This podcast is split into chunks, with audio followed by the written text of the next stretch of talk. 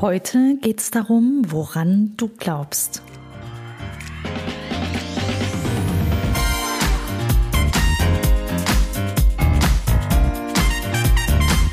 Herzlich willkommen zum Podcast Chancen denken, wie wir die Zukunft leben wollen. Der Podcast von und mit Andera Gadalb. Was du heute mitnimmst, warum es wichtig ist, dass du an dich glaubst meine Erfahrungen zum Thema und wie du loslegen kannst. Ich habe vor kurzem in einer Folge schon mal das Zitat gebracht von Henry Ford. Egal, ob du denkst, du schaffst es oder ob du denkst, du schaffst es nicht. Du hast in jedem Fall recht.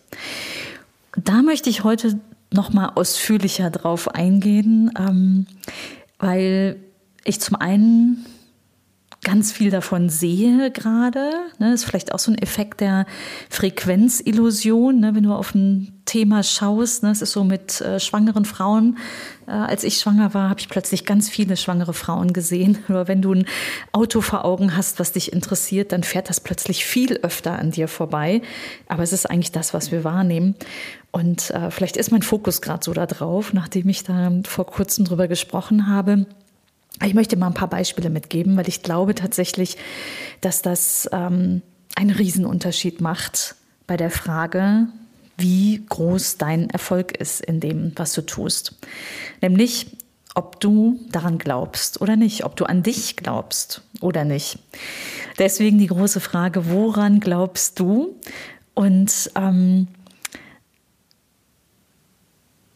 warum, warum das wichtig ist. Das gilt für, für dich persönlich, das gilt aber auch für, für Kinder in der Erziehung. Wenn du Kinder hast, dann kennst du das vielleicht auch, äh, dass es äh, wirklich einen großen Unterschied machen kann, ob du etwas deinen Kindern zutraust und ihnen sozusagen mitgibst, dass sie, dass sie an sich glauben. Ähm, aber das heißt natürlich per se jetzt noch nicht, dass das auch einfach so funktioniert, sondern ich bin fest davon überzeugt, dass das viel auch damit zu tun hat, ähm, sich auszuprobieren und ähm, sowohl Niederlagen als auch Erfolge zu erleben, zu feiern oder durchzustehen. Und ich habe so viele von, von diesen Beispielen um mich herum dass ich dachte, ich, ähm, ich, ich muss hier noch mal tiefer einsteigen. Und so, so ein ganz aktuelles Beispiel war gerade, äh, dass mein Mann ähm, hochkam irgendwie aus dem, dem äh, Zimmer meines Sohnes und äh, oder unseres Sohnes und hatte so hat sich total aufgeregt. Und er hätte ihm gesagt, bring doch mal den Müll aus deinem Zimmer. Ne, saß da, hatte irgendwie so Langeweile und äh, und er hatte ganz viele Gründe, warum, warum er jetzt nicht seinen Müll, also auch nicht nur jetzt, sondern so ganz grundsätzlich nicht den Müll aus seinem Zimmer raustragen kann. Ähm, ein triviales Beispiel, aber es ist so ein schönes Beispiel dafür, ne, wer nicht will, findet Gründe, wer will, findet Wege. Wer nicht will, findet Gründe, wer will, findet Wege. Und ich finde, das ist ein total eine total treffende Aussage, die man immer wieder für sich einfach äh, sich vor Augen halten kann. Und ich gebe hier noch ein anderes Beispiel. Ein älteres äh, Mitglied der Familie ähm, lebt alleine, ne, ist eine Frau aus der Generation, wo, wo der Mann Autofahren lernte und die Frau nicht unbedingt musste, wollte, wie auch immer. Ne? Also ist ja wirklich so, dass das da vielleicht in manchen Generationen es einfach total anders ist als, als jetzt heute. Und es gibt ja hier aus den 70ern, glaube ich, ist das ne, so ein siebte Sinn. Äh, Sendung wie Frauen Auto fahren. Ich weiß nicht, ob du das kennst. Das hat mir gerade jetzt äh, vor ein paar Tagen noch mal jemand bildhaft erzählt. Kannst du mal googeln. Also es ist wirklich, eigentlich heute ist das sehr amüsant, aber gut, es war vielleicht eine Haltung in den 70ern, dass es gefährlich ist, wenn Frauen am Steuer sitzen, egal wie. Ne? Also es ist noch eine ältere Generation. Und ähm, äh, sie hat halt nicht gelernt, Auto zu fahren. So, jetzt äh, lebt der Mann nicht mehr und ähm, sie hat sich irgendwie auch damit arrangiert, dass sie jetzt dann mit, mit öffentlichen Mobil ist, so gut es geht. Aber wenn man dann fragt, ähm, ne, lern doch Auto fahren, dann kommt ein, nee, kann ich nicht. kann ich nicht, äh, weniger das will ich nicht, sondern es ist wirklich ein ganz selbstverständliches, kann ich nicht. Und dann gibt es eine Menge Gründe, aber wenn man wollte, würde man auch Wege finden. Und ich stelle mir dann so vor, dass man ist halt auch ein ganzes Stück weit in einer Komfortzone, ne? also in der man sich da bewegt. Wenn man jetzt noch nie Auto gefahren ist, dann ist es weit außerhalb der Komfortzone, dann auch gerade im höheren Alter sich vorzustellen, sich da ans Steuer zu setzen und das noch zu lernen. Ne? Dann hat man großen Respekt davor, vielleicht sogar auch bis hin in die Angst. Aber auch da ist es die Frage, was traue ich mir zu? Was mute ich mir zu? Ne? Es braucht Mut, sich da aus der, aus der eigenen Komfortzone rauszubewegen, ähm, um da dann beispielsweise auch einfach, wenn man schon ein bisschen älter ist, äh, den Führerschein zu machen, um selbst mobil zu sein. Wenn man das will ne, und äh, da Lust drauf hat, dann geht das natürlich. Aber man muss, es, man muss es wollen und man muss vor allem auch daran glauben, dass man es selbst schaffen kann. Was mich wirklich stört ist, wenn man es selbst nicht glaubt, also so ein bisschen auch den Glauben an sich selbst da verloren hat. Ne? Also sowas macht mich wirklich kirre, vor allem bei Menschen, die mir am Herzen liegen. Ähm, und äh, da will ich gerne jedem Einzelnen Mut zusprechen.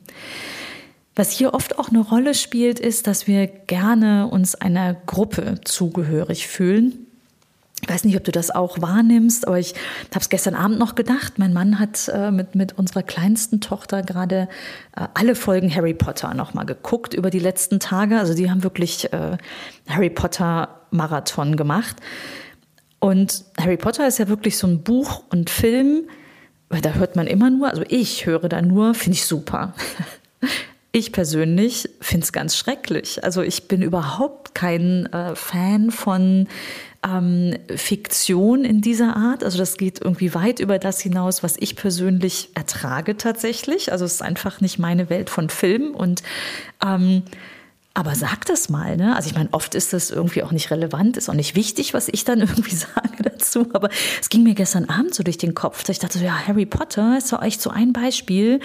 Du sitzt irgendwie in einer Runde und einer fängt an zu erzählen, dass er gerade das Buch nochmal gelesen hat oder den Film, ne? So wie jetzt gerade meine beiden zu Hause. Ja, und dann, dann stimmen eigentlich gefühlt alle darauf ein, wie toll und, ne, und an die Erfolgsstory von dieser zuerst unbekannten Autorin Rowling, die dann da zum Weltstar wurde. Und sag doch da in dem Moment mal, nee, finde ich scheiße. also mir fällt dann auf, wenn ich das so reflektiere, dass ich das viel öfter tun sollte, glaube ich, einfach um vielleicht äh, nochmal auf einer anderen Ebene ins Gespräch zu kommen.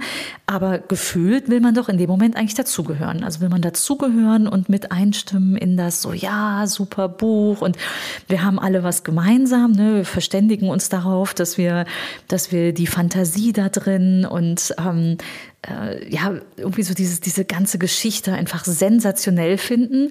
Äh, und ja, bei der Geschichte, dass es sensationell ist, würde ich auch noch zustimmen. Aber bei der Fantasie bin ich dann schon, ist es für mich einfach drüber. Ne? Ist mein persönliches Empfinden. Ähm, aber ich muss sagen, ich glaube, ich habe noch nie in einer Runde das dann öffentlich gesagt. Oh, es hat mir letztens auch nach der Bundestagswahl ähm, war dann so mit einem, mit einem Selbstverständnis, wurde dann in einer Runde wirklich von, von ganz tollen Menschen, die ich sehr schätze und mag, gesagt so, ja, aber diesen einen Politiker, den könnte man ja wirklich unmöglich wählen. Und das war so mein Favorit. Und dann geht die Diskussion weiter und weiter und weiter und, und alle sind so einig, so, ja, nee, also der. Und abends, als, als wir uns dann getrennt haben in der Runde, dachte ich so, warum hast du eigentlich nichts gesagt, dass du den richtig gut findest? Ne? Also das merke ich dann selbst bei mir ich denke so, okay, ne, also woran glaube ich?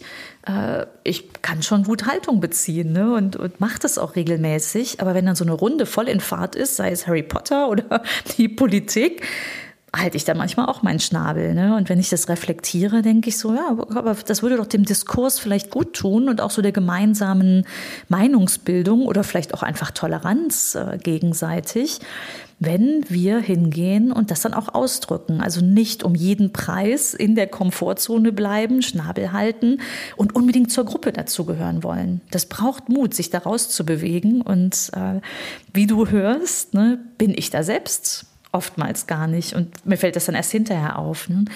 Ähm, und gar nicht, um in Konfrontation zu gehen, sondern einfach, um sich selbst, aber auch die Gruppe in eine Weiterentwicklung zu bringen. Ne? Weil im Diskurs entsteht Weiterentwicklung und beim Herausgehen aus der Komfortzone entsteht auch einfach deine ganz persönliche Entwicklung. Sei es jetzt das Autofahren, den Müll rausbringen oder einfach Haltung einnehmen und eine gute Diskussion führen. Was sind meine Erfahrungen? Äh, ich werde super oft gefragt, wie schaffst du das alles? Ich habe es auch hier schon ähm, erwähnt und ich will mich da auch gar nicht überhöhen, aber ich möchte vielleicht so ein bisschen hinter die, die Kulissen gucken. Äh, weil anfangs war ich immer ganz erstaunt, wenn mich jemand gefragt hat, so wie schaffst du das alles? Dann fand ich das, finde es eigentlich total normal. Ähm, aber gut, inzwischen bin ich 51 und äh, merke ja, so, nee, so ganz normal ist das dann vielleicht nicht. Ne? Denn irgendwie so wirklich richtig viel erreicht zu haben, wofür ich auch sehr dankbar bin und inzwischen auch gelernt habe, stolz darauf zu sein, ähm, wirklich viel erreicht zu haben, auch mehr, als man jetzt vielleicht selbst von sich erwartet hat oder andere auch von einem erwarten. Und die spannende Frage ist ja wirklich, wie schaffst du das? Also was steht dahinter, das zu schaffen? Und ich glaube, es fängt mit dem Glauben an sich tatsächlich an. Äh, wo kommt das her? Das ist, glaube ich, nichts, was man einfach in die Wiege gelegt bekommt, sondern es ist wie so ein Muskel, den man trainiert. Und mancher muss ihn vielleicht trainieren. Also ähm, ich habe jetzt nicht eine super äh, softe, in Wattebausch eingebettete Kindheit gehabt, ähm, sondern habe früh meine Mutter verloren, äh, hatte einen äh, syrischen Vater, ähm, bin also in beiden Kulturen groß geworden, was einerseits super ist, aber teilweise auch ganz schön krass sein kann, wenn du so als Mädchen mit der arabischen Kultur konfrontiert wirst, wo Frauen einfach manchmal, also aus westlicher Sicht, Menschen zweiter Klasse sind also gefühlt, ne, wahrgenommen aus meinem Kulturkontext, wo ich im Deutschen sozialisiert bin. Das heißt, ich habe mich schon immer gerieben eigentlich an Situationen, die, die vielleicht nicht so einfach waren. Und äh, ich glaube, das ist eine Riesenchance. Also ich will gar nicht sagen, dass ich da jetzt äh, drunter leide.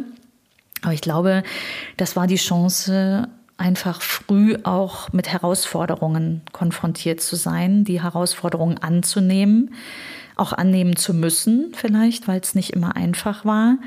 Ähm, aber dann auch umso mehr an mich selbst zu glauben, wenn ich gemerkt habe, so, oh, das, das geht ja, ne? das, das funktioniert ja. Äh, sei es, dass ich mir ganz früh mein Taschengeld selbst verdient habe, weil meine Eltern mich da einfach so weit unterstützt haben, wie sie konnten, aber ähm, mir da jetzt auch nicht alles in den Schoß legen konnten. Sei es, dass ich im Studium ähm, mir mein Studium selbst verdient habe ja, wenn du das einmal für dich gelernt hast, dann, äh, dass es, dass es irgendwie gehen muss, dass man nach Wegen sucht und äh, nicht nach Gründen, ne, nach Ausreden, dann wirst du automatisch aktiv darin, dein Leben zu gestalten. Und ich glaube, es ist ein Riesenunterschied, ähm, ob man passiv die Dinge geschehen lässt, ne, schaut und Gründe findet, warum etwas nicht geht, oder ob du Wege findest, wie etwas gehen kann. Und dieses Wege finden mache ich jetzt tatsächlich schon sehr lange und liebe das auch. Also ich, ich brauche es auch inzwischen. Ich glaube auch tatsächlich, ähm, dass, dass mich allein die vielen Wege, die ich schon gegangen bin, geprägt haben und äh, entsprechend auch trainieren. Also es ist wie so ein Muskel, den du trainieren kannst. Und ähm, man weiß ja auch, dass das tatsächlich im Hirn was, was macht, wenn man äh, solche neuen Erfahrungen macht. Und vielleicht ein ganz konkretes Beispiel, an dem ich es festmachen kann, äh, wirklich so eins der, der großen Standbeine, die, äh, die ich dann, wo ich mich selbst auf den Weg gemacht habe, ist gemeinsam mit meinem Mann, als wir uns kennengelernt haben vor inzwischen 22 Jahren, haben wir nach zehn Wochen zusammen ein Haus gekauft. Und nicht, weil wir zu viel Geld hatten. Im Gegenteil, wir hatten überhaupt nicht zu viel Geld, beide nicht. Äh, aber wir haben zusammen eine Wohnung gesucht und dann, während wir so eine Wohnung, also die wir zur Miete ähm, äh, anmieten konnten, und während wir so den Wohnungsmarkt äh, gescannt haben für eine kleine gemeinsame Wohnung, da waren wir beide noch im, im Studium, beziehungsweise ich war selbstständig, stimmt nicht. Äh, ich habe an meiner Promotion gearbeitet äh, damals, bevor ich sie habe fallen lassen, weil ich mich aufs Unternehmen konzentriert habe. Äh, mein Mann war damals im, ähm, zum Ende seines Studiums als Lehrer dann im, ähm, im Referendariatdienst. Also wir haben eine Wohnung gesucht, die wir uns leisten können zur Miete und dann haben wir recherchiert und haben festgestellt, na ja, wenn man eine Wohnung ähm, sucht, dann kann man ja auch mal gucken, ob man nicht was kauft und finanziert. Ne, mein Mann als angehender Beamter war auch ziemlich kreditwürdig. Ich als angehende Unternehmerin oder junge Unternehmerin überhaupt nicht ne, bei den Banken. Und dann haben wir nach Wohnungen gesucht, die man kaufen kann, kleine Wohnungen, und haben ein altes, baufälliges Haus gefunden, mitten in der Innenstadt, direkt im, im Univiertel. Ähm, das zum Verkauf stand. Das war genauso günstig wie eine Wohnung, ähm, war dann von den Raten, äh, die man dafür zahlen musste, für den Kredit auch vergleichbar zu einer Mietwohnung.